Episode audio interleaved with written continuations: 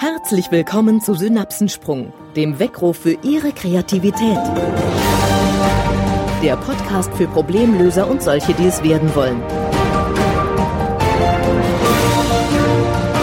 Freuen Sie sich auf den Kreativitätskatalysator Nils Bäumer.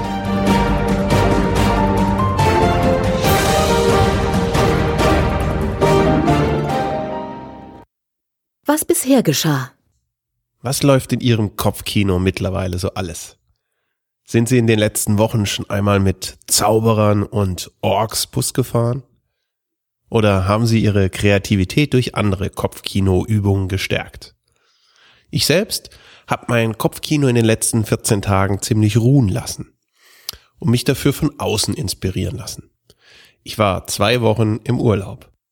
Und ich habe wieder einmal bemerkt, wie wichtig es ist, seinen kreativen Motor auch immer wieder einmal ganz herunterfahren zu können. Eine Erfahrung, die ideal zu dieser Sonderfolge Kreativitätskiller passt. Liebe Hörer, ein extrem erholtes und urlaubsbedingt leicht holländisch klingendes Hi zur zweiten Sonderfolge. Natürlich spreche ich viel lieber darüber, was uns kreativer macht welche Übungen es gibt, um ihr kreatives Potenzial zu stärken, als über Dinge, die uns ausbremsen. Trotzdem lohnt sich ein Blick auf das, was unsere Kreativität einschränkt und unterdrückt.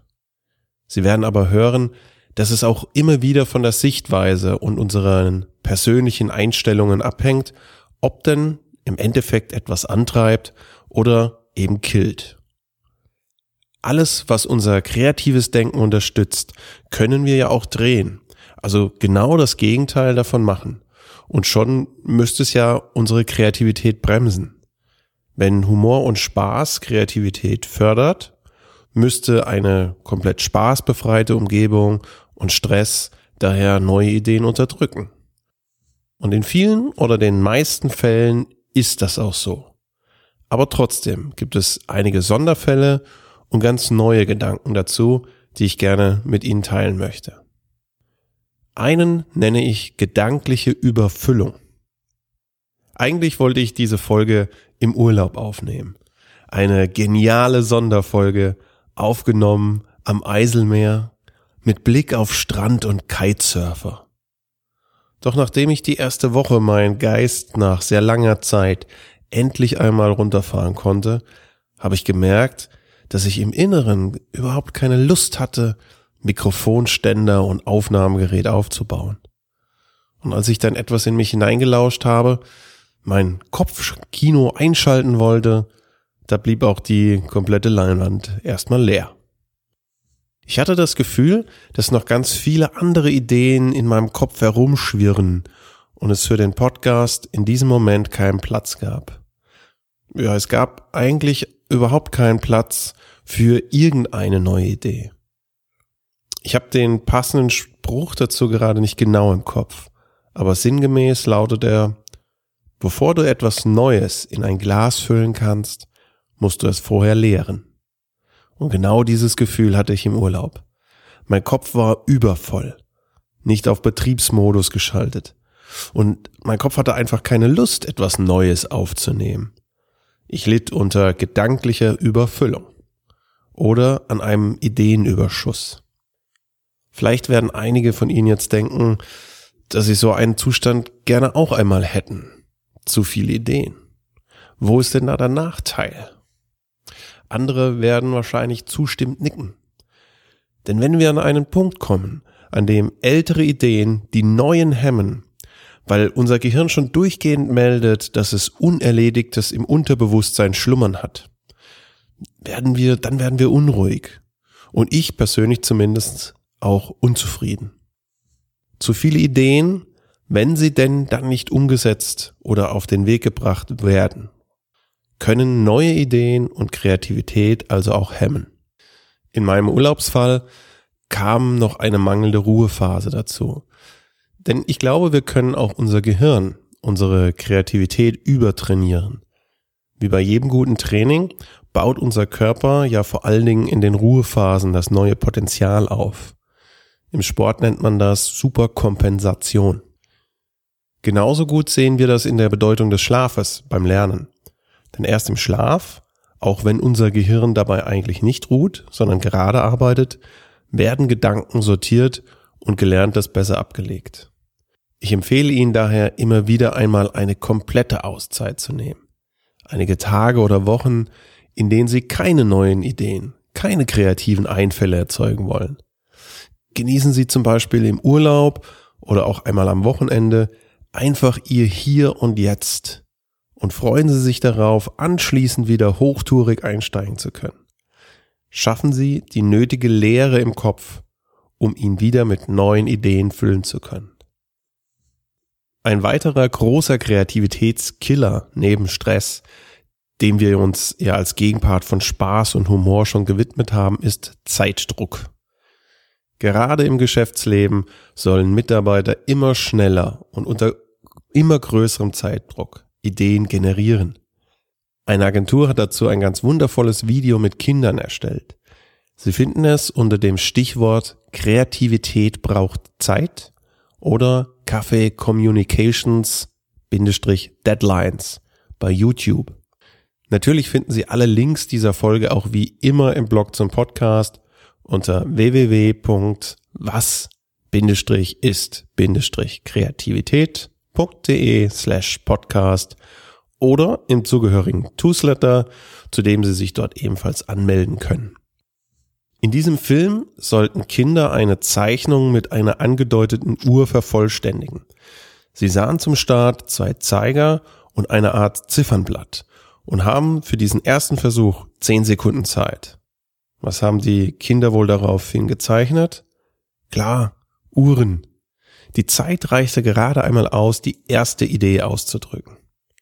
Anschließend bekamen die Kinder zehn Minuten Zeit und es entstanden ganz herrliche kreative Zeichnungen und völlig neue Verwendungsmöglichkeiten.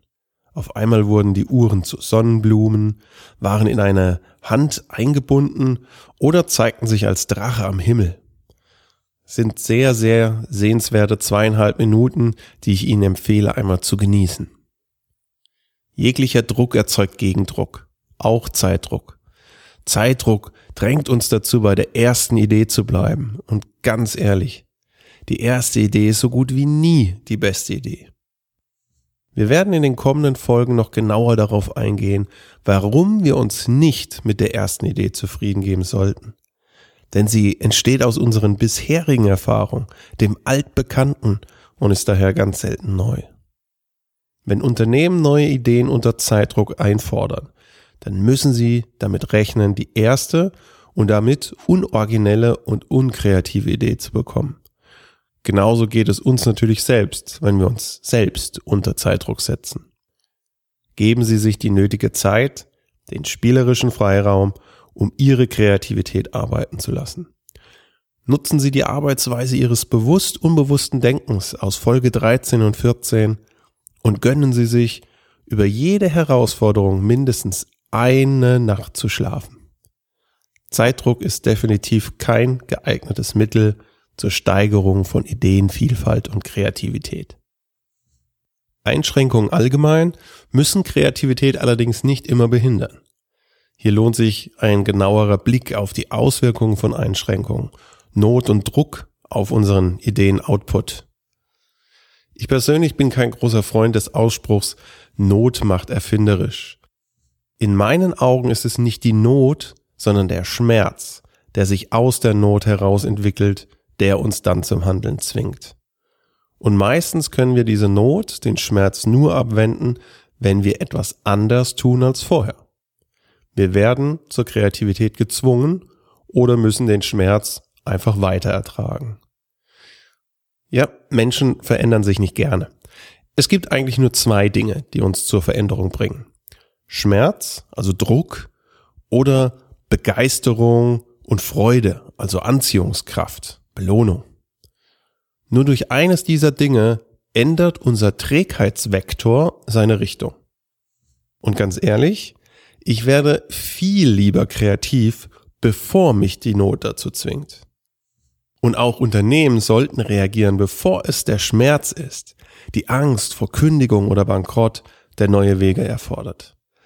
Warten wir also nicht, bis uns die Not erfinderisch macht. Lösen wir doch viel lieber die Herausforderung von morgen schon heute. Trotzdem, gedankliche Einschränkung kann auch praktikablere Ideen erzeugen. Ich bin ein großer Freund des Science-Fiction-Modus beim Denken. Der wird in Folge 19 und 20 auf Sie warten. Dort ist alles möglich und machbar. Einige Unternehmen haben aber gezeigt, dass es durchaus sinnvoll sein kann, Mitarbeitern bei der Ideensuche Einschränkungen in Bezug zu Ressourcen und auch Umsetzungsfrist zu setzen. Wenn ich ein unbeschränktes Budget zur Verfügung habe, mit dem ich alles finanzieren kann, dann erhalte ich andere Ideen als mit einem sehr eingeschränkten Budget und mit eingeschränkten Mitteln. Diese Einschränkungen halfen und helfen, in diesem Fall neue Gedankensätze zu nutzen. Sie wirken wie eine Art Assoziation und bringen dadurch auch neue Ideen zutage. In gut ausgewählten Fällen können Einschränkungen also durchaus den kreativen Output unterstützen und Ideen erzeugen, die besser umsetzbar sind. Persönlich bleibe ich aber ein Fan des Science-Fiction-Modus. Der in meinen Augen größte Kreativitätskiller ist aber unsere Routine. Indirekt habe ich das Thema schon einige Male angesprochen und auch in den kommenden Folgen wird Routine ein Thema sein.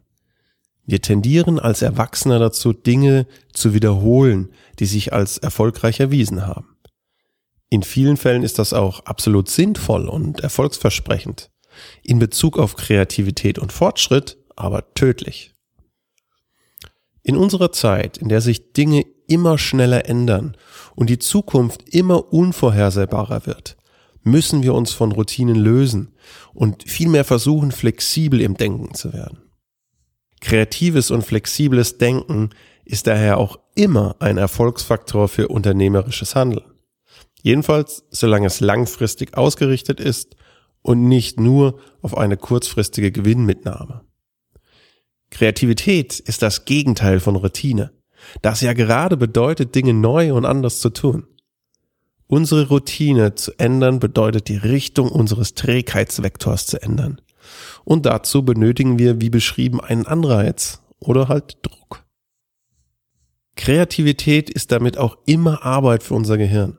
Es ist eine bewusste Entscheidung und erfordert Energie, um die gewohnte Routine zu verlassen.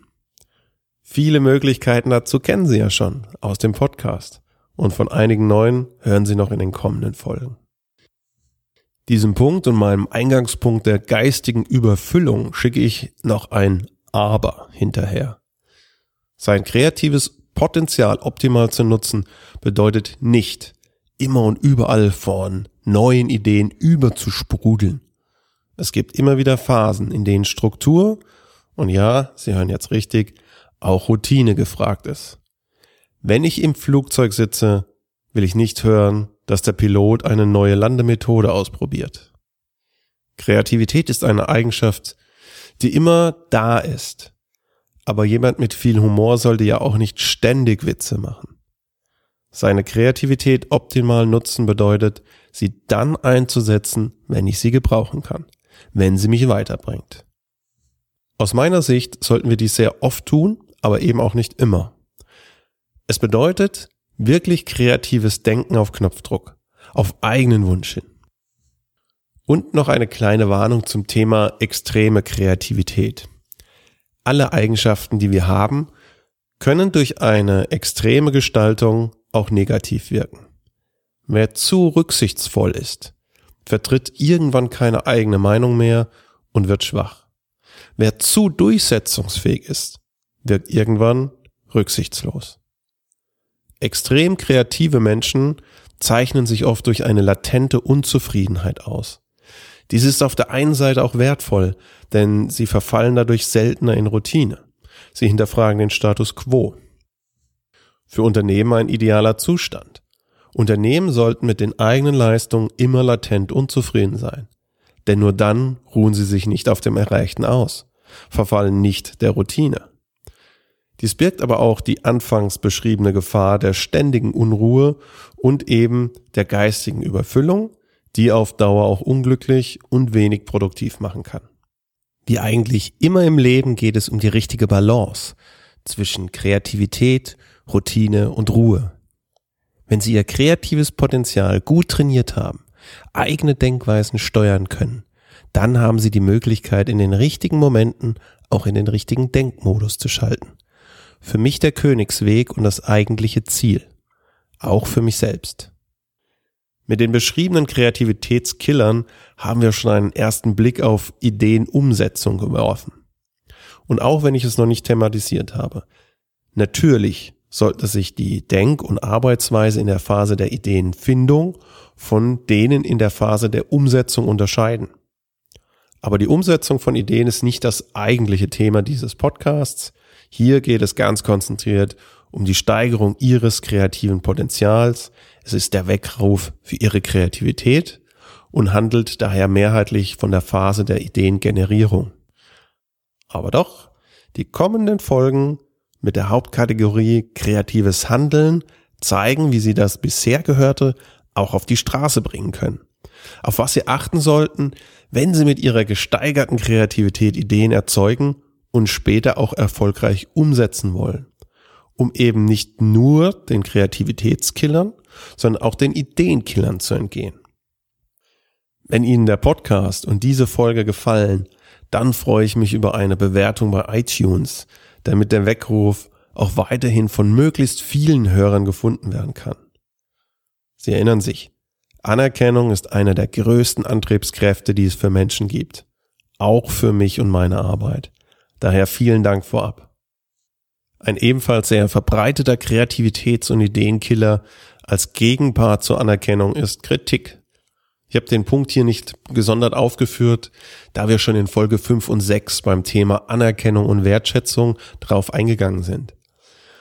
Warum Kritik für Sie persönlich in der Zukunft kein Kreativitätskiller mehr sein muss und wie Sie eigene Ideen auf Kritikfähigkeit testen und vor Kritik abschirmen können, das und mehr erfahren Sie in den kommenden Folgen zur Hauptkategorie kreatives Handeln. Mit den Fokusthemen Science-Fiction-Modus, Begeisterung und Ressourcen. Die kommende Folge wird eine sehr persönliche, denn ich erzähle Ihnen, wie ich überhaupt zum Thema Kreativität gekommen bin und warum ich einen Rekord im Guinness Buch habe, den Rekord im Kammblasen. Neugierig? Dann hören Sie wieder rein. Liebe Hörer, möge eine entspannte Kreativität mit Ihnen sein. Das war Synapsensprung, der Weckruf für Ihre Kreativität. Wir freuen uns, wenn Sie Ihre Synapsen auch in der nächsten Woche wieder auf unserer Frequenz springen lassen.